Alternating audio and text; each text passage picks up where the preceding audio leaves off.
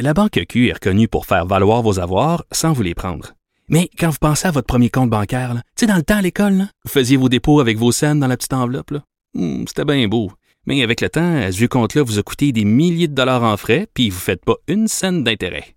Avec la Banque Q, vous obtenez des intérêts élevés et aucun frais sur vos services bancaires courants. Autrement dit, ça fait pas mal plus de scènes dans votre enveloppe, ça. Banque Q. Faites valoir vos avoirs. Visitez banqueq.ca pour en savoir plus. Pendant que votre attention est centrée sur vos urgences du matin, vos réunions d'affaires du midi, votre retour à la maison ou votre emploi du soir, celle de Desjardins Entreprises est centrée sur plus de 400 000 entreprises à toute heure du jour. Grâce à notre connaissance des secteurs d'activité et à notre accompagnement spécialisé, nous aidons les entrepreneurs à relever chaque défi pour qu'ils puissent rester centrés sur ce qui compte, le développement de leur entreprise. Le conflit Russie-Ukraine avec Guillaume Lavoie. On rejoint Guillaume Lavoie, membre associé à la chaire Raoul d'Endurant, observateur, euh, bon, lui qui a été observateur en Ukraine. On, va, on a beaucoup parlé de l'Ukraine avec Guillaume et euh, aujourd'hui, je voulais, je lui demander, ben, bonjour Guillaume. Bonjour Vincent. Euh, de revenir un peu sur le dossier de la Hongrie, euh, parce que, euh, ma foi, je lisais des ce qui se passait là-bas et c'est assez troublant de voir vers où s'en va, vers où s'en va ce pays-là. Oui, et, et c'est pas... Je pense qu'on a perdu. Guillaume, on t'a perdu momentanément. Est-ce que tu es là? Moi, je vous entends très bien. Parfait. Oui, vas-y. Donc, on peut dire un mauvais élève en ce moment, la Hongrie.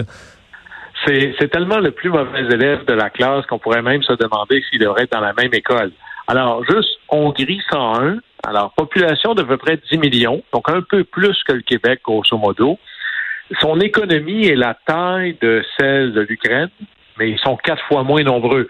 Donc, le niveau de développement économique est relativement élevé pour la région. On est en Europe centrale, Europe de l'Est. Juste pour vous donner une idée, ses voisins, c'est l'Autriche, les Balkans au sud, euh, l'Ukraine, la Roumanie à l'est, puis la Slovaquie au nord. Et euh, son économie s'est beaucoup euh, tournée vers les exportations, comme nous d'ailleurs. Beaucoup l'automobile. Hein, un peu les constructeurs allemands se sont trouvés là, une cour arrière pour construire des voitures. C'est beaucoup en Hongrie que ça se passe, les services, énormément le tourisme. Et pour avoir euh, été très, très souvent en Autriche, je vous raconte une blague. Euh, il y, a, y a des mythes qui circulent, et un des mythes qui circulent, c'est qu'il y a énormément de voitures volées dans l'Europe de l'Ouest qui finissent sur le marché hongrois avant d'être envoyées un peu plus loin en Asie. Et à un moment donné, le bureau de tourisme de la Hongrie, acceptant le mythe et décidant qu'il n'y a rien de mieux que de rire de soi-même, faisait des grandes pubs à Vienne en disant venez visiter la Hongrie cet été, votre voiture vous y attend déjà. Et ça fait vraiment fait rire euh, les, Autrichiens, puis ça avait un peu cassé le, le mythe, fait baisser la tension. Mais ça, c'était à l'époque où je vous dirais que ça allait quand même bien. Ça fait quand même quelques années, là. Mais il y a cette pulsion, moi, quand je travaillais à l'Union européenne, il y avait 15 membres. Ils ont commencé à 6, ils étaient rendus à 15 au début des années 2000. Là, ils sont rendus à 27. Oui, ça finit plus de grossir. Est-ce qu'à un moment donné, on l'a échappé un peu là? On a commencé à étirer la, la sauce et là, on se retrouve avec des, euh, des pays qui se ressemblent de moins en moins? C'était la grande critique contre ce qu'on appelait là-bas l'élargissement. Alors, dans l'élargissement, il y avait une pensée extraordinairement positive en disant on va propulser le modèle de démocratie libérale, surtout un idéal de paix. Vous savez, l'Europe, c'est quand même le, le cœur de toutes les guerres depuis des siècles. Mais là, depuis enfin euh, presque deux décennies, la Hongrie est dans une dérive qu'on pourrait appeler de conservatisme presque d'extrême droite dans sa rhétorique. Et l'homme à sa tête, c'est Viktor Orban, O-R-B-A-N. C'est le petit Poutine de la Hongrie. On pourrait dire ça comme ça. Il est au pouvoir sans partage depuis trois mandats. Il a été tout récemment réélu massivement. Moi, je dis bonjour, fraude électorale. C'est un admirateur avoué de Trump et de Poutine. Et là, on, on, on, est dans la surenchère des thèses de, par exemple, le grand remplacement dont on parle beaucoup aujourd'hui. Mais c'est ça, lui, là, faut, faut ah. dire, est pas, euh, est pas à peu près là dans le il est enfoncé dans le discours euh, totalement extrême. Là, justement, le grand remplacement, on veut nous nous, nous exterminer. Euh, c'est c'est des propos vraiment extrêmes là dans son cas. Absolument. On est vraiment dans euh, l'immigration, c'est le danger total contre le modèle, euh, appelons ça conservatisme chrétien, très, très, très conservateur de l'extrême droite. Et, et, la société occidentale, quand il parle de ça, il parle essentiellement de l'Europe de Bruxelles, est non seulement en déclin, elle est en décadence parce qu'elle permet euh, les droits individuels qui vont accueillir l'idée qu'un homosexuel a le droit d'exister, le mariage gay, euh, l'avortement. Alors on mélange plein de choses pour tomber dans des théories essentiellement racialistes. Et mais le problème, c'est que... Mais qui sont, Guillaume, euh, des théories très près de, de ce que les, les, Russes vont attendre de la part de Poutine. Absolument. Et c'est là où c'est cette idée que la, on pense que la société occidentale est un, inférieur, deux, en déclin et trois, décadente. Alors, on veut s'en retirer le plus possible, on veut s'éloigner de ça. Et ce qu'on a avec, euh, d'ailleurs, Orban devrait regarder les chiffres démographiques un peu plus. Une des raisons pourquoi le peuple hongrois diminue, c'est que les jeunes hongrois veulent rien savoir de son modèle et ils s'en vont massivement. Il y a un exode des ah jeunes brillants en Hongrie qui disent ben moi je vais aller faire ma vie ailleurs. Ça c'est pas bon pour le futur d'un pays là. Non. Et, c'est là où il y a, euh, moi, ce que j'appelle, c'est la collision frontale avec l'Union européenne. Alors, l'Union européenne, c'est une fédération, pas tout à fait comparable au Canada ou aux États-Unis, mais c'est une fédération. Et il y a un gouvernement fédéral qui s'appelle l'Union européenne, dont le siège est à Bruxelles. Et là, ben, la constitution de l'Union européenne dit charte des droits de l'homme ou à peu près droits individuels, on qualifie la liberté euh, de la presse, la liberté d'opinion. Et là, vous avez un des États membres, qui est la Hongrie, qui est exactement à l'opposé de ça. Manœuvre antidémocratique, dérive autoritaire, on limite l'opposition, évidemment la limitation de la liberté de presse, on n'en parle même pas, corruption généralement massive.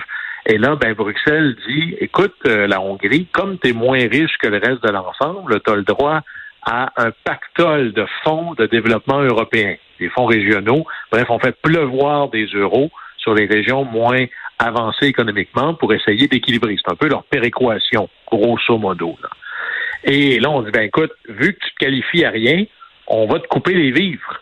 Alors, c'est un peu la pression du fédéral. Et là, en plus, on est en bataille contre la Russie. On essaie de négocier de peine et de misère un embargo sur le pétrole. Et à tout bout de chance, ça prend l'unanimité pour s'entendre. Vous avez là, non seulement dit non, mais qui dit et là, je, vais citer Orban au texte, c'est un suicide, la stratégie anti-russe. C'est une bombe nucléaire contre l'économie de la Hongrie. Alors, vous voyez que vous avez un allié de Vladimir Poutine à l'intérieur du club. Alors, c'est très, très, très compliqué. Bon, là, à partir de là, qu'est-ce qu'on fait? Parce qu'être l'Union européenne, et je suppose que, le, que, beaucoup d'Européens, en voyant ça, vont dire, ouais, ben, ils, écoute, ça fit pas, euh, on les, on les expulse. Est-ce qu'il y a moyen de le faire? Est-ce que c'est une bonne solution? Ben, c'est sûr que la pulsion première, c'est dehors. Et puis, imaginez, les Français, ça fait longtemps, même De Gaulle disait qu'est-ce que les Britanniques font avec nous? On n'a rien en commun. Euh, le, le commun est encore plus difficile avec la Hongrie de Orban. Mais il faut manœuvrer autrement, autrement parce qu'il y a des enjeux beaucoup plus complexes. Là. Ce serait faire le jeu de Vladimir Poutine que de mettre la Hongrie au banc des accusés. On va quand même pas renvoyer un pays dans, dans le bloc de l'Est ou dans le bloc de Vladimir Poutine. Ils ont à la fin besoin des euros-dollars ou des euros, pardon, euh, de Bruxelles. Puis en plus, la Hongrie, c'est là que c'est le plus euh, terrifiant, sont membres de l'OTAN. Alors peut-être qu'il va falloir appeler à Washington pour que Joe Biden passe quelques messages à Orban pour qu'il comprenne. Et c'est là où peut-être qu'Orban va aussi comprendre que l'avenir économique de son pays, c'est peut-être, à tout le moins, s'il n'est pas pour aider, d'abord ne pas nuire. Alors un peu de serment d'Hippocrate, pour lui, ça ne ferait pas de tort. Mais c'est toujours ces deux tensions euh, y a une tension profonde entre deux stratégies, deux visions du monde. C'était vrai pour la Hongrie, mais ça a été vrai pour d'autres pays aussi. Est-ce qu'il faut exclure pour que l'autre finisse par comprendre? Ou est-ce qu'il faut inclure pour influencer l'autre? Par exemple, euh, on a essayé d'accueillir la Chine et la Russie dans l'OMC. Le commerce va être un vecteur de démocratie libérale, de respect de la règle de droit. C'est un peu un échec. L'élargissement de l'Union européenne aussi loin à l'Est avec des pays qui sont moins matures au niveau démocratique, est-ce que si on les arrose d'euros, on leur fait goûter au modèle de l'Union européenne, ça va marcher? la leçon, c'est que c'est pas clair du tout. Il y a des succès extraordinaires dans notre histoire, l'Allemagne, le Japon, mais il y a aussi des échecs, la Chine, la Russie. Et là, on se pose la question, la Turquie est dans le temps, il se qualifie sur aucun critère pour l'instant. La Russie était dans le G8, ça n'a pas marché. Puis on a la Hongrie dans l'Union européenne. Alors, ce ne sera pas facile à gérer. Est-ce que, pour faire un parallèle avec la... Bon, tu parlais de la Chine, qu'on a effectivement essayé d'inclure. Ils ont même... On avait l'impression, avec les Olympiques et tout ça, euh, que, ça allait se faire même naturellement, mais on comprend que c'est pas le cas. Euh, là, la situation avec l'Ukraine, parce qu'on a beaucoup parlé de la Chine au début, on se demandait, OK, est-ce qu'ils sont, est-ce qu'ils sont partis avec les Russes? Est-ce qu'on s'est embarqué dans quelque chose? Là, ils se sont fait plus, euh, plus tranquilles depuis le début. Je voyais des commentateurs russes qui disaient à la télévision, là, on est vraiment seul au monde en ce moment. Le monde est contre nous. Euh, la position de la Chine, est-ce qu'elle a beaucoup évolué ou on se fait encore très tranquille dans ce dossier-là? Très, très peu. D'ailleurs, la, Chine sont en train d'être d'excellents diplomates. vous savez, la, diplomatie, c'est un, bon diplomate, c'est quelqu'un qui peut vous sortir 28 mots pour décrire la couleur de la peinture blanche. C'est tous des gens qui travaillent chez Sico à peu près. Alors, la Chine ici et l'allié, imaginez, en février, il signe un accord d'amitié illimité avec la Russie. Mais la différence entre la Russie et la Chine, c'est que la Russie est une exportatrice de biens dont les, les coûts sont négociés ou varient en fonction de la température mondiale. par exemple, les céréales, le pétrole, le gaz naturel. Plus il y a du trouble dans le monde, plus il y a de l'inquiétude, plus le prix de ces denrées-là monte. Donc, quelque part, la Russie bénéficie d'un monde euh, en, en bouleversement. La Chine, elle, c'est le contraire. Elle importe énormément de ces biens-là et elle exporte énormément de biens manufacturés. La Chine a besoin d'un monde où les règles internationales sont claires. La Chine est tellement intégrée à l'économie américaine, elle a d'ailleurs fait le tour de ce que vous voyez autour de chez vous, ben voir qu'il y a beaucoup, beaucoup de produits qui viennent de la Chine. Alors, ben, la Chine se dit, moi, je ne peux pas gagner, j'ai pas, j'ai rien à gagner dans un monde où je me retrouve dans un camp où je deviens, là, par association, infréquentable.